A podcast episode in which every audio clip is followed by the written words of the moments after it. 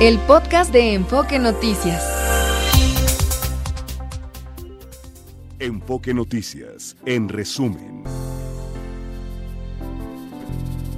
Auditorio de Enfoque Noticias, les saluda Alfredo Pérez, 9 de la mañana con 6 minutos, 11 grados la temperatura en la Ciudad de México y esta es la información más relevante hasta el momento. El presidente Andrés Manuel López Obrador anunció la creación de una sección en la mañanera, la cual se denominará ¿Quién es quién en los bots? con el objetivo de combatir las presuntas campañas de manipulación en las redes sociales. Dos agentes de la Policía Municipal de Apaseo el Alto en Guanajuato fueron atacados a balazos. Uno falleció y el segundo fue herido. Su estado de salud es reportado como grave. Fue detenido en Puerto Vallarta, Jalisco, Ismael Figueroa, ex líder del Sindicato de Bomberos de la Ciudad de México, quien estaba prófugo de la justicia desde hace cuatro años. Se le acusa de violencia de género, corrupción y operaciones con recursos de procedencia ilícita. Hoy es miércoles de ceniza, lo que marca el inicio de la cuaresma. Durante esta temporada, en la Ciudad de México se espera una derrama económica de 1.602 millones de pesos por la venta de pescados y mariscos. La Secretaría de Salud Capitalina inició un operativo de vigilancia sanitaria para prevenir riesgos por el consumo de productos del mar en mal estado.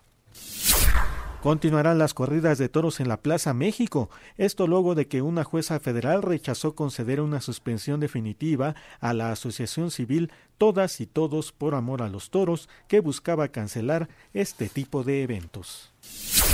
En información internacional le comento que continúan las consultas entre las delegaciones de Egipto, Qatar y Estados Unidos en el Cairo para avanzar en una tregua en la franja de Gaza, esto pese a que los representantes de Israel dejaron la mesa de negociación. De acuerdo a una de las fuentes de seguridad, uno de los principales obstáculos de, esos, eh, de esas negociaciones es el número de prisioneros que jamás pide que Israel libere de sus cárceles y de acuerdo con información publicada en el diario Washington Post, el Servicio de Inmigración y Control de Aduanas de Estados Unidos ha elaborado planes para liberar a miles de inmigrantes ante la falta de recursos tras el fracaso en la aprobación de un proyecto de ley sobre fronteras. El proyecto, al que se opusieron hace unos días los, los legisladores republicanos, habría eliminado un déficit presupuestario de 700 millones de dólares. Son las 9 de la mañana con 8 minutos, 11 grados nos marca el termómetro. Recuerde que nos puede eh, consultar o visitar en nuestro sitio www.enfoquenoticias.com.mx y en nuestras redes sociales como X, Facebook, Instagram o TikTok o YouTube nos ubica como arroba enfoque noticias. Hasta aquí la información, continuamos con más en enfoque después de esta pausa. Está usted escuchando Enfoque Noticias por Radio 1000 en el 1000 de AM y Stereo 100 100.1 de FM. Regresamos con Mario González. Bueno, ya le decía que el amor, el sentimiento es el mismo a través de la historia de la humanidad. Eh, las formas son distintas. Ahora las redes sociales especializadas en buscar parejas, en eh, pues son la nueva forma de expresar amor. Las especializadas y las no especializadas, prácticamente todas las redes sociales también sirven para eso, algunas no, algunas no, no me imagino en X o en Twitter, antes Twitter, pues estar expresándole amor a nadie, ¿no? Ahí más bien se expresa odio, esa es la, la, realidad, ¿no? Pero hay otras redes sociales donde sí se vale este mandar algún mensajito cariñoso o algo así. Pero bueno, hay redes sociales especializadas y una de ellas es Bumble, una de las principales apps utilizadas en nuestro país y también en otros países para encontrar el amor perfecto. Vamos a hablar con el director de comunicaciones de América Latina para Bumble, eh, Javier Tuirán. Qué gusto saludarte, Javier, bienvenido. Muchísimas gracias, Mario. El gusto es mío. Pues supongo que en días como estos la red está que arde. Correcto, ¿no? Qué mejor momento que para comenzar a buscar esa media naranja y ese potencial pareja que San Valentine's, ¿no? Claro, por supuesto. Oye, cuéntame un poco, ¿cómo, cómo a ver, cuántos usuarios tiene eh, en este momento eh, eh, Bubble y, cómo nació, cómo surgió la idea? Claro que sí, mira, nosotros actualmente Bumble cuenta con más de 50 millones de usuarios a nivel mundial. Eh, somos una de las plataformas más descargadas eh, a nivel mundial y en México, bueno, también estamos ahí a la cabeza. Eh, ¿Cómo surge? Surge en el 2014 con una idea muy importante y es que las aplicaciones de citas hasta ese momento estaban diseñadas únicamente por y para los hombres, ¿no? Entonces, Whitney Wolfhard, una empresaria norteamericana que vivió de primera mano el acoso en línea y el acoso desproporcional, ¿no? Que viven muchas mujeres en línea, decidió tomar las cosas en sus propias manos y desarrollar una plataforma en donde fueran las mujeres quienes dieran el primer paso. ¿Eso qué significa? Que en Bumble, una vez se genera un match, en el caso de conexiones heterosexuales entre un hombre y una mujer, es la mujer la que tiene una ventana de 24 horas para mandar el primer mensaje y al hacerlo poner de entrada el tono de la relación y poner las cartas sobre la mesa desde el inicio, ¿no? Y eso es lo que pone a Bumble en una categoría diferente en cuanto a relaciones se trata. Ah, entonces la mujer la que, la que tiene la iniciativa, como muy, muy acorde a la actualidad, ¿no? Este, en términos, generales. Oye, eh, y es, es eh, a ver si entiendo, es eh, especializada en relaciones heterosexuales. La plataforma Bumble te permite, es inclusiva de todos y puedes tú poner tus filtros de preferencia, ¿no? busco mujeres, busco hombres, busco personas no binarias, según tus intereses. Ah, ya, entonces está, está abierto para todo tipo de relaciones, digamos. Correcto. Y nace de un tema que pues es muy importante, que es del acoso, ¿no? Eh, la idea, digamos, que, sufren sobre todo las mujeres en, las redes sociales y que no se escapan este tipo de plataformas tampoco. Javier, ¿qué hacen ustedes o, o cómo funciona Bumble para, para filtrar este tipo de situaciones? Claro que sí, mire, es importantísimo resaltar que el acoso existe en todos los escenarios, ¿no? Creo que actualmente eh, tenemos esta, esta ventaja del anonimato detrás de, una pantalla, detrás de un celular, y justamente hemos trabajado duro desde 2014 para poner políticas estrictas que ayuden a proteger a la comunidad. Algunas de ellas, por ejemplo, son, tenemos una tolerancia cero con todo tipo de lenguaje de odio y discurso que pueda ser considerado homofóbico, gordofóbico, clasista, cualquier tipo de discurso negativo enfocado en el lenguaje de odio es detectado automáticamente en nuestra plataforma y acarrea una sanción de una prohibición en muchos casos permanente dentro de la aplicación, ¿no? Ya, es interesante, por supuesto. ¿Hay también alguna herramienta para denunciar tipos de acoso o alguna cosa así?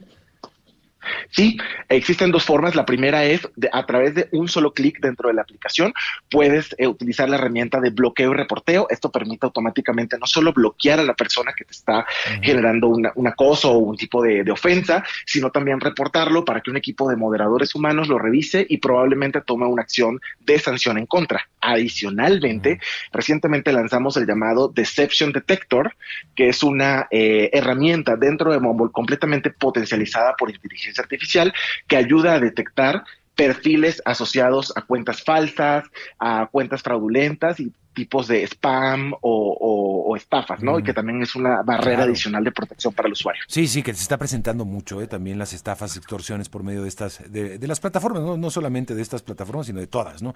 Es eh, un fenómeno que estamos viendo, evidentemente, pues es como la vida misma.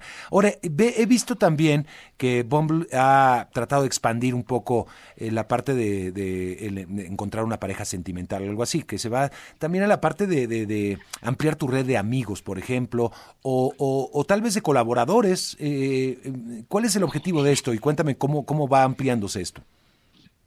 Claro que sí, nosotros eh, el año pasado lanzamos eh, por primera vez la aplicación este, independiente de amistad que se llama Bumble for Friends o Bumble para amigos, mm. que justamente se enfoca en crear conexiones no románticas, ¿no?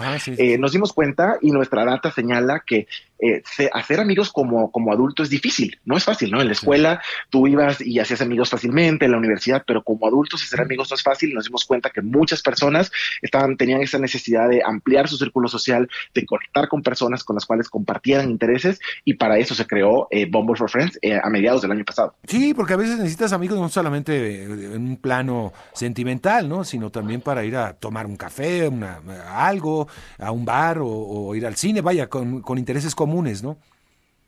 Totalmente, y más porque el año pasado eh, la Organización Mundial de la Salud declaró una epidemia de soledad. Hay una epidemia de soledad que ha sido señalada en países como Estados Unidos y en, varios países, en donde justamente las personas se sienten más solas. Es una consecuencia a partir de la pandemia y que ha venido creciendo, y es el, tema de la soledad. De hecho, en una encuesta reciente que hicimos nosotros en Bumble, casi la mitad, hablamos de aproximadamente el 44% de las personas señalaron que eh, conocer a alguien a través de una aplicación de citas ha aminorado su sentimiento de soledad y ha aumentado su felicidad. Entonces, de alguna manera, pues tratamos de contribuir ahí, ¿no?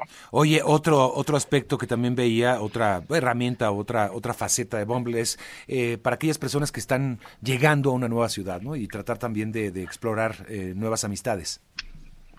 Justamente, cuando te mudas a una nueva ciudad, cuando inicias una nueva etapa de vida, un nuevo país, a veces es complicado hacer amigos y eh, qué mejor manera de hacerlo que consiguiendo personas que desde, desde, el comienzo, a través de los filtros de Bumble for Friends, te permite conectar con personas que compartan tus intereses. ¿Quieres jugar baloncesto?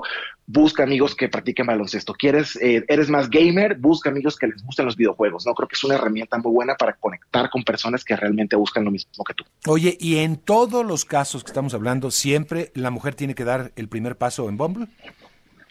En el caso de Bumble for Friends, la manera como funciona ahorita la plataforma mm. es que te conecta con personas de tu mismo sexo, ¿no? Entonces, eh, en el caso de los hombres, eh, conecta con hombres y en el caso de mujeres, conecta con mujeres. Por ahora sí está seteado de esta forma. Ah, en el caso de las relaciones eh, románticas en Bumble, sí es la mujer la que da el primer paso y en el caso de relaciones o, de, o de, parejas del mismo sexo, cualquiera de los dos puede dar el primer paso. Bueno, pues muy interesante. Entonces, ¿me repites cuántos años ya tiene el mercado Bumble? Bumble salió en el 2014, ya 10 años. Ya 10 años, ya, mira, y creciendo, porque ya 50 millones de usuarios, pues es una cantidad bastante importante. Pues Javier, te agradezco mucho, no sé si quieras agregar algo más. No, solamente hacer la invitación a todo el mundo que aprovechando San Valentín, qué mejor momento de salirse de los moldes, de tomar las riendas de tu vida amorosa, de tomar las riendas de tus relaciones y comenzar a conectar con personas eh, afines, ¿no? Y que te asumen y te aporten a tu vida. Bien, pues muchas gracias Javier, hasta pronto. Hasta luego, Mario. Gracias. Gracias. Son las nuevas formas de ligar, las nuevas formas de contactarse. Bueno, eh, ¿cómo estamos los mexicanos respecto a, la pareja?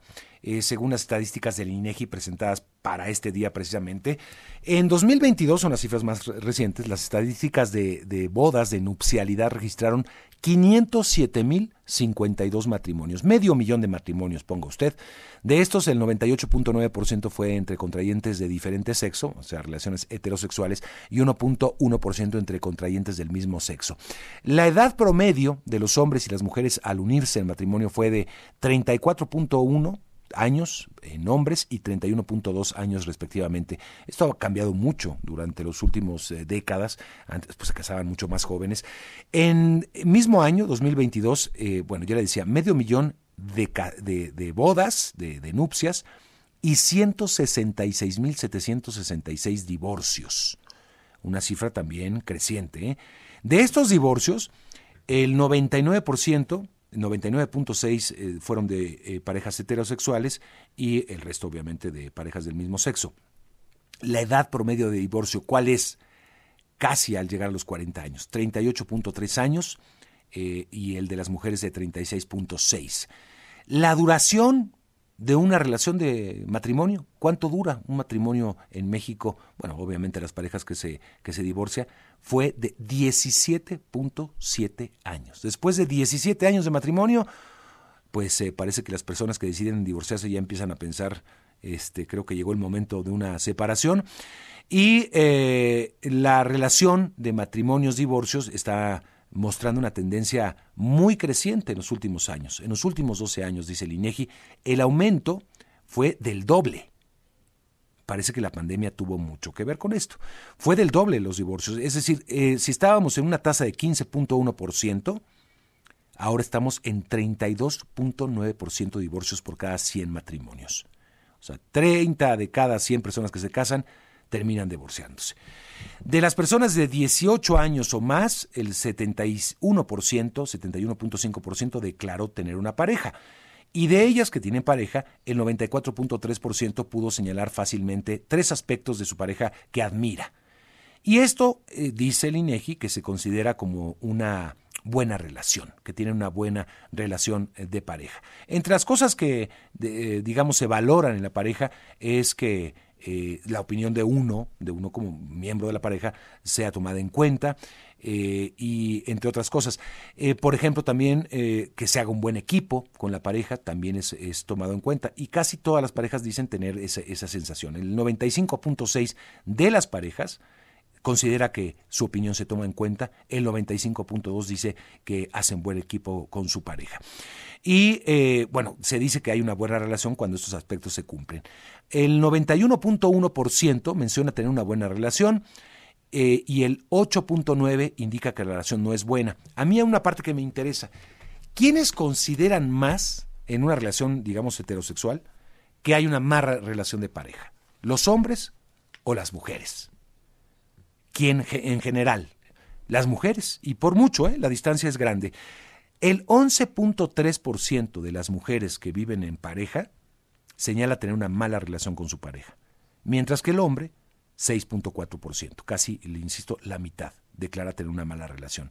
Me parece que ahí eh, pues hay un aspecto social también de una parte de educación y de expectativa sobre lo que es tener una pareja y tener una relación de pareja. Me parece que las mujeres tienen una expectativa mucho más alta que los hombres al momento de hacer pareja. Y eso pues lleva a estas cifras. Interesante, interesante conocernos un poquito más como sociedad. ¿Y tenemos otros datos, Alfredo Pérez, al respecto? Así es, Mario, auditorio de Enfoque Noticias, de acuerdo con un reporte de The Competitive Intelligence Unit, Fíjate, regresando a esto del amor digital en México, el 14.7% conoció a su pareja gracias a una plataforma digital, el 88.6% hizo uso de las redes sociales y servicios de mensajería, instantánea, mientras que el 41.3% no conocía a su pareja actual, sin embargo la encontró navegando en la red, y 11.4% está con su actual pareja gracias a las plataformas de ligue especializadas. Un 34, 35% no, fiesta, no piensa festejar en este 14 de febrero. ¿Y cuántos le van a destinar? Los que sí festejan, ¿cuánto le van a destinar? ¿Cuánto dinero le van a poner al festejo? Porque de eso se trata. Un promedio de 1.510 pesos destinados a festejar. Bueno, pues ya ahí dependerá de los regalos o la cena o la comida a donde lleven a la pareja. Bien, y fíjate, estábamos hablando ahorita de las redes eh, sociales especializadas en, parejas y esto. Las plataformas descargadas contra tasa de éxito, entendida como aquellos que tienen una pareja gracias a las aplicaciones de ligue. Mucha gente está ya utilizando estas aplicaciones para ligar. El 93% es eh, de Tinder descargada, es la más descargada, Tinder. Pero solamente tiene un 14% de éxito, según esta encuesta. 93 la más descargada con el 93% de las parejas que usan estas eh, plataformas, con solo un 14% de éxito. Vamos a Bumble, que acabamos de hablar con el director para América Latina, 87% descargada con un 57% de éxito. O sea, que es la que tiene más porcentaje de éxito, seguramente por los algoritmos y los filtros que están eh, pues utilizando. Eh, Grindr 27% eh, descargada y solamente un 7% de éxito. Eh, interesante también. Bueno, pues son las 9 de la mañana, 29 minutos. Vámonos con el reporte vial, Ángel Gatica. Gracias, Mario. Auditorio de Enfoque Noticias. Paseo de la Reforma con asentamientos del Ángel de la Independencia hacia insurgentes. Hay un vehículo detenido que ocasiona carga vehicular sobre calzada General Ignacio Zaragoza y Guelatao, dirección poniente, y considere obras de mantenimiento en la autopista México-Puebla del kilómetro 19 al 30 en ambos sentidos. Mario, el reporte. Bien, bueno, pues vamos a hablar de otro tema, vamos a volver a Estados Unidos y hablar de Nueva York, la gran manzana. Ayer fue un día muy intenso en la política estadounidense, el presidente Biden habló, reaccionaba también de lo que está pasando en Medio Oriente, habló sobre todo para eso, para el financiamiento de Ucrania y el Medio Oriente, haciendo un exhorto al Congreso para que ya se apruebe, pero además aprovechó para criticar fuertemente lo dicho por Donald Trump el fin de semana. Pero además ayer, además de todo esto, el día de ayer eh, fueron elecciones extraordinarias o especiales en Nueva York por eh, la separación de la Cámara de Representantes de una de un este personaje que fue acusado de eh, pues de fraude, de, mentir. es el reemplazo de, de, George Santos. Fue reemplazado con una elección, le digo, extraordinaria. Y ganaron los demócratas parece que es algo importante, porque a pesar de que una elección muy pequeñita, fue utilizada de alguna manera como un termómetro de cómo está el entusiasmo, por lo menos en Nueva York, de los votantes. Y vamos a conversar de todo esto con Juan Alberto Vázquez, nuestro colaborador de Enfoque Noticias allá en Nueva York. ¿Cómo estás, Juan? Hola Mario, qué gusto saludarte de nueva cuenta. Pues, Igualmente. muy bien, todo muy bien. Oye, pues Suosi parece que ganó y este y como decía, se estaba usando como un termómetro de lo que estaba pasando, ¿no? Con el electorado.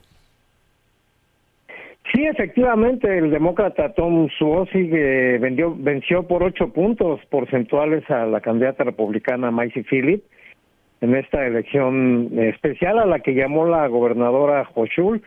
Y ya lo recordabas tú cómo toda esta historia inició cuando, fíjate, dos reporteras del New York Times se propusieron investigar a George Santos y descubrieron pues toda esta historia, ¿no? Que había inventado toda la historia académica, laboral y personal y bueno, dando paso a su expulsión, pero no solamente a una acusación penal que enfrenta en este momento en una corte neoyorquina. Ya decías tú eso, ha servido esta elección como para, para un termómetro y fíjate, eh, yo revisando las televisoras el día de ayer, este, los canales de CNN, el, canal local de aquí el New York One, bueno, pues eh, entrevistando a la gente, la gente les decía eh, que en un momento, o bueno, que en la elección pasada habían votado por los republicanos, pero que ya estaban un poco cansadas, ¿no? Que va a ser parte de lo que en esta elección que vamos a enfrentar en noviembre, pues bueno, mucha gente que ha estado votando por el Partido Republicano, bueno, por esta eh, clase de discursos y por esta clase obviamente de políticas eh, muy partidistas y muy em, especiales, que solamente están tratando de bloquear todo lo que está eh, buscando conseguir el gobierno de la administración Biden en el asunto migratorio, es muy absurdo, por ejemplo, lo que sucedió ayer también en el Congreso, ya lo decías tú, un día muy intenso, con esta aprobación del juicio político en contra de Alejandro Mayorkas, el secretario de, del Interior de aquí de los Estados Unidos, bueno, pues una una acusación completamente politizada, este tema de la migración que ha estado insistiendo los republicanos y que en este momento, ya lo platiqué contigo la vez pasada, en este momento es el único tema que tienen el migratorio para estar atacando a la administración Biden, porque finalmente, bueno, pues el año pasado tenían el problema de inflación y, y la gasolina que estaba por ahí a cinco dólares el galón,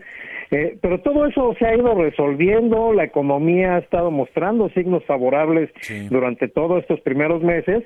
Entonces los republicanos se han quedado con este único tema del migratorio para atacar a Biden.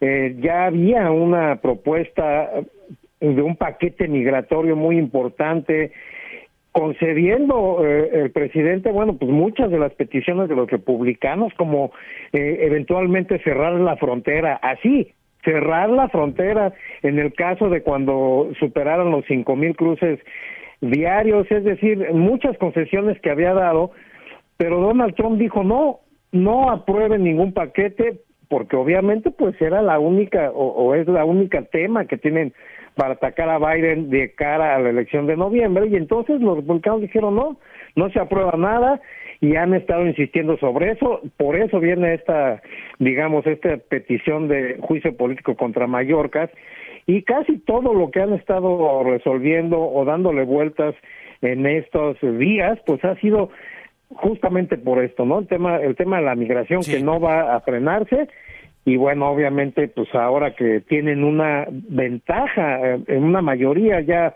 más crítica en el Congreso con el triunfo de Suazo, de eh, Suosi, perdón, de, de, la noche de ayer, pues eh, eh, a ver cómo lo van a enfrentar. Lo que sí te puedo decir es que si hubiera sido la votación hoy, Mario, hoy no hubieran ganado porque ganaron por un voto. Había tres congresistas republicanos que se unieron a los demócratas en el rechazo al juicio político a Mallorca. Ya habían votado la semana anterior y perdieron. Repiten ayer la votación porque hay dos demócratas enfermos de COVID que no se presentaron. Pero si hubiera llegado ya hoy por la noche su a la votación, hubiera sido un empate, que es decir, hubiera sido de nueva cuenta desechada Pero así va a estar, así va a estar el asunto acá en los Estados Unidos, eh, muy bueno politizado todo, y los ataques a Biden, pues por el tema migratorio que tiene que ver con lo que pasó en el Congreso. Oye, y que el tema migratorio no se circunscribe a los estados eh, fronterizos, ¿no? Ahorita está por todos lados, por también lo que ha provocado, creo que hábilmente el gobernador de Texas, Greg Abbott y, otros también que han enviado migrantes a mansalva a, otros estados, eh, y en, en la las elecciones de estas elecciones especiales, pues también fue el tema de discordia en Nueva York, ¿no? El, tema, digamos, de, migratorio. Me parece que incluso los demócratas, pues, se fintan también con volverse un poco más radicales en el asunto migratorio.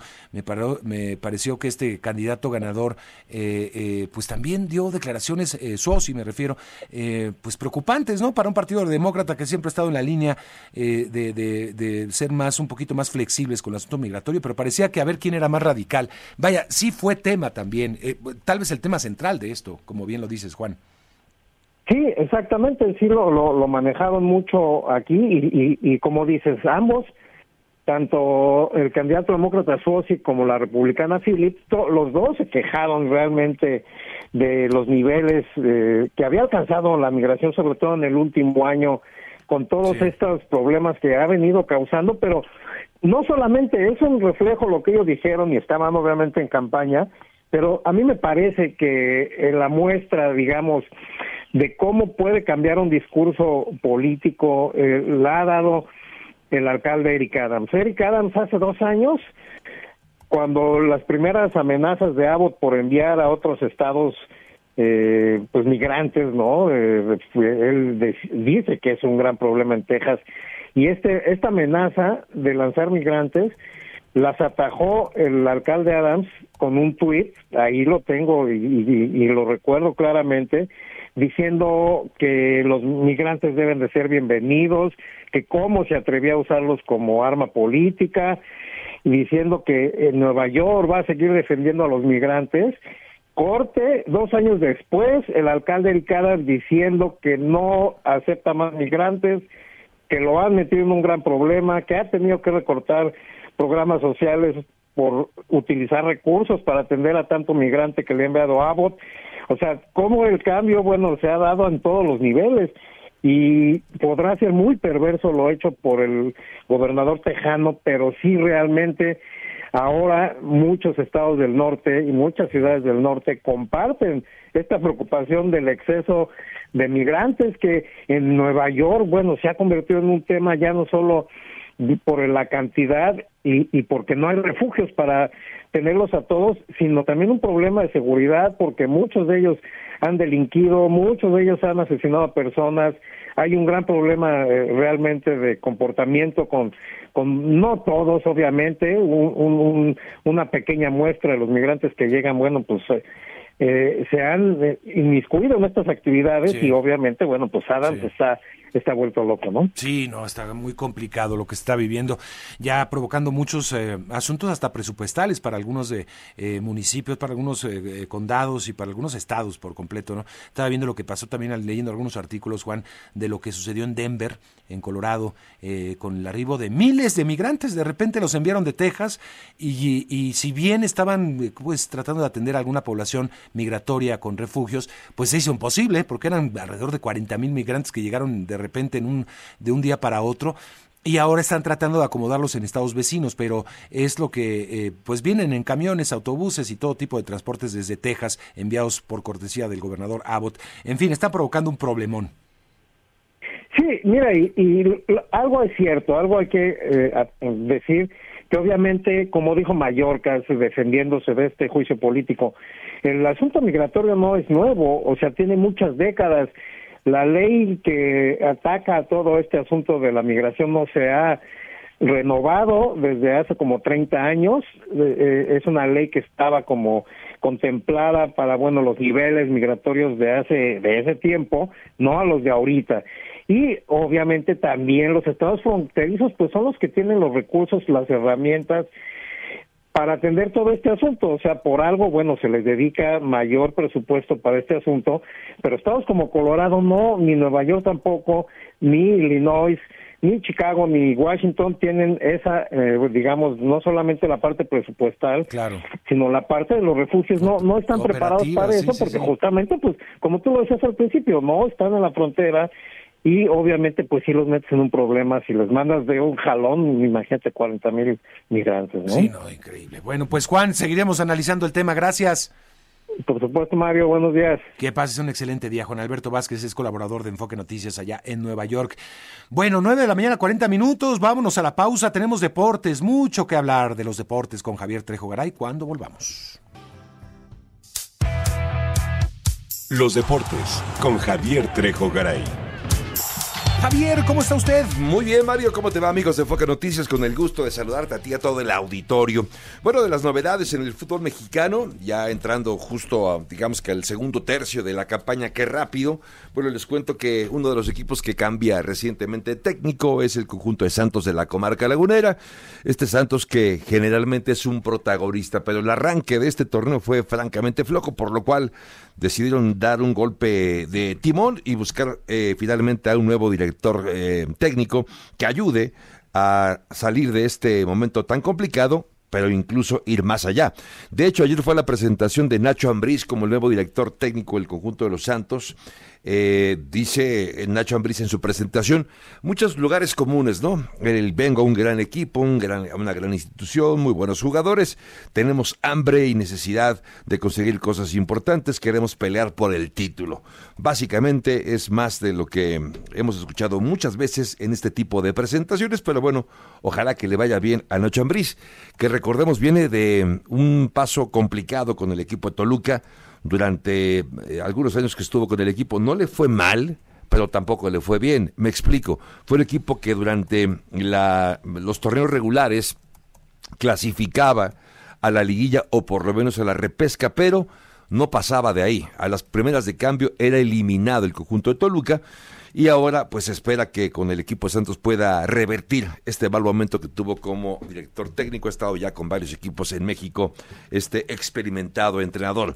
Bueno, cambiando de tema, hablemos un poco acerca de eh, Jaime Jaques, este jugador mexicano que juega con el equipo de Miami en el básquetbol de la NBA. Resulta con que este fin de semana se lleva a cabo, a cabo perdón, el Juego de Estrellas. El fin de semana el Juego de Estrellas, porque no solamente es un solo día, hay varios eventos y él va a participar en el concurso de las clavadas. Este jugador mexicano, tiene pasaporte mexicano, eh, eh, pues fue elegido para participar eh, en las votaciones. Fue, es un novato, recordemos, es novato, y aún así ha logrado impresionar no solamente a los aficionados del equipo de Miami, sino en general a la afición en el básquetbol de la NBA, por lo cual fue votado para participar y lo estará haciendo entonces, pero no solamente en el equipo de el este, sino además, insisto, en el concurso de clavadas. Por cierto, se ha confirmado, de acuerdo a lo que ha dicho el comisionado adjunto de la NBA, Mark Tatum, que van a volver al formato tradicional, el que jugaba en la conferencia del Este contra la conferencia del Oeste.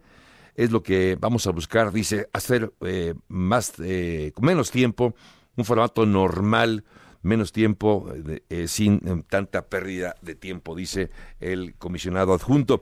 Bueno, otros temas, Mario, amigos de Enfoque Noticias, con cierta envidia, he de decirles, con cierta envidia, eh, se ve en las redes sociales de Carlos Alcaraz, el número dos de la clasificación del ATP, una serie de fotos eh, que se tomó justo en Buenos Aires, en el estadio de eh, Boca, en el barrio de la Boca, que seguramente tú conoces, Mario.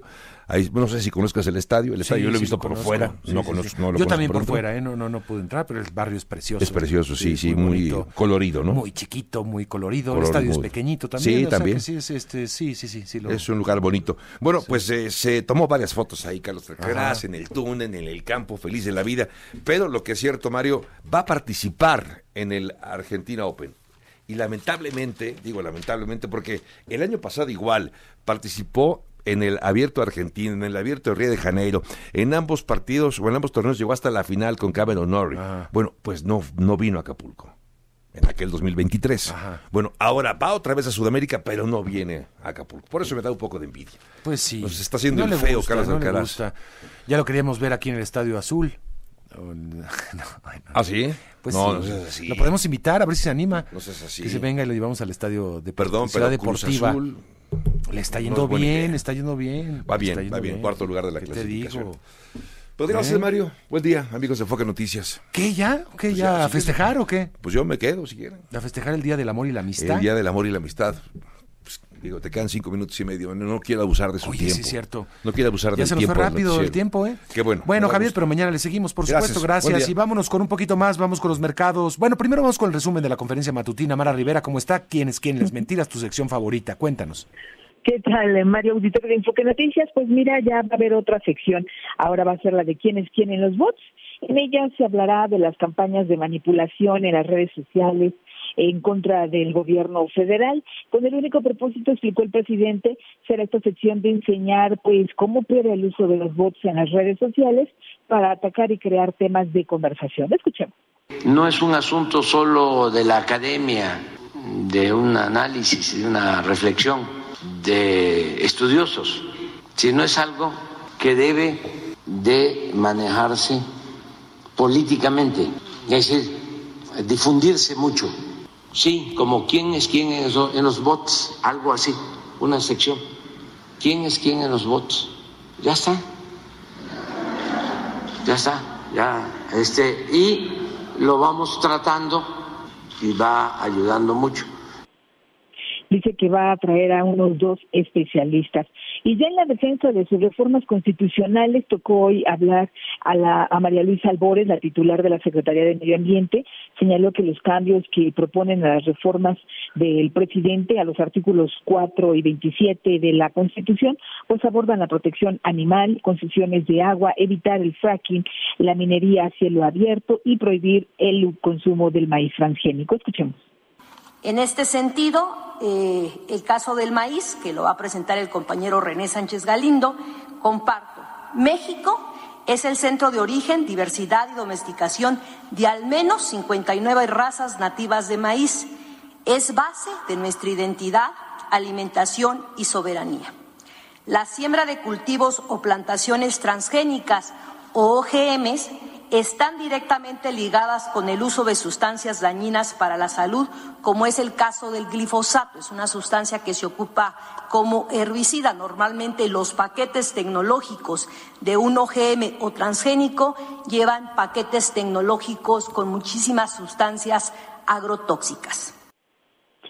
Y bueno, Mario también en otros eh, temas y ante pues reconoció que las, los constantes agravios del gobernador tejano Greg Abbott en contra de los mexicanos, de los migrantes, el presidente pues le reprochó esta actitud de no tener el de, de no detener el tráfico de armas hacia México, dijo que incluso pues también están ellos en tiempos electorales y que por eso se escuchan estas eh, eh, estas eh, respuestas o declaraciones malandras que dice el presidente, olvidan que el 50% de las armas que ingresan de modo clandestino a nuestro país provienen de ese país fronterizo. Así que hoy López Obrador pues se refiere también a la aprobación del juicio político en la Cámara de Representantes de los Estados Unidos en contra del secretario de Seguridad Nacional Alejandro Mayorkas por su incapacidad para detener la inmigración y dijo que sin duda pues esto es politiquería por este tema que te refiero de sus elecciones también por allá.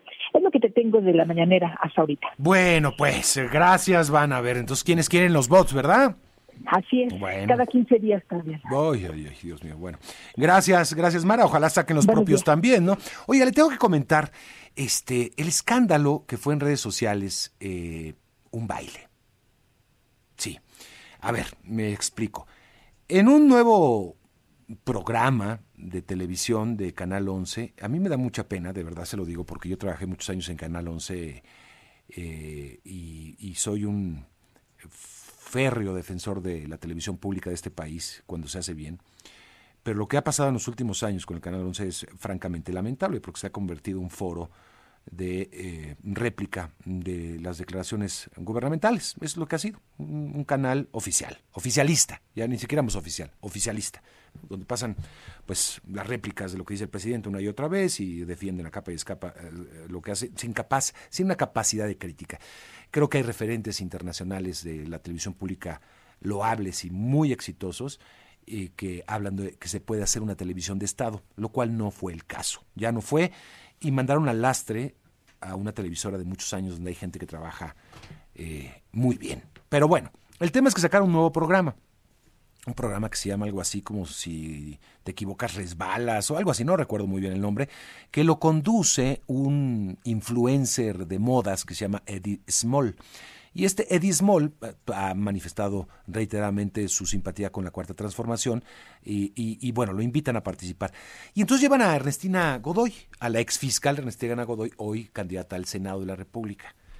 Y entre las preguntas que le avientan y cosas así, muy a modo, obviamente, porque es, pues, es de casa ella, la ponen a bailar. Un ratito, la ponen a bailar, no sé, no recuerdo, sí, el jarabe tapatío me parece. En un ridículo que no se merece el auditorio, con todo respeto, no se lo merece. Y creo que ese es el fondo del tema. Que ante todo, en cualquier espacio, sea un medio público, o sea un medio privado, o sea un medio concesionado, hay que guardarle respeto al auditorio, hablarle como gente grande, hablarle como gente inteligente. Poner a bailar a una candidata, además de que afecta la imagen de la propia candidata, que ya por sí está afectada, la imagen de la exfiscal Ernestina Godoy, pues peor, ¿no? A nadie le interesa, a nadie le interesa del auditorio mexicano ver a una candidata al Senado bailando y haciendo el ridículo con todo respeto. Bueno, me despido. Gracias por su compañía. Pase un excelente 14 de febrero. Ame mucho. Te espero mañana. El podcast de Enfoque Noticias.